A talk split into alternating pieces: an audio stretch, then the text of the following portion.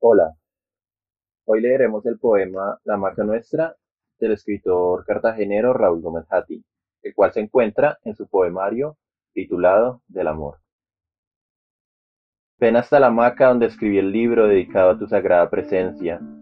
Ella me recuerda toda esa soledad que dormí en ella, todos esos gestos de mi alma, persiguiéndole el vuelo las palabras que grabaran en un tiempo menos frágil la lluvia de tus lágrimas el reposo soñado en tu pecho, la mañana eternamente memorable de nuestras manos enlazadas en medio del tumulto.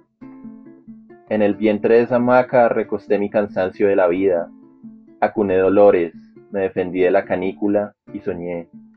Tú venías en medio de la noche a consolarme y eso dije. Escribía un poema que preservara tu memoria y eso hice. Desatar mis alas, triste y lloré. Tiéndete, que yo te meceré para refrescarte.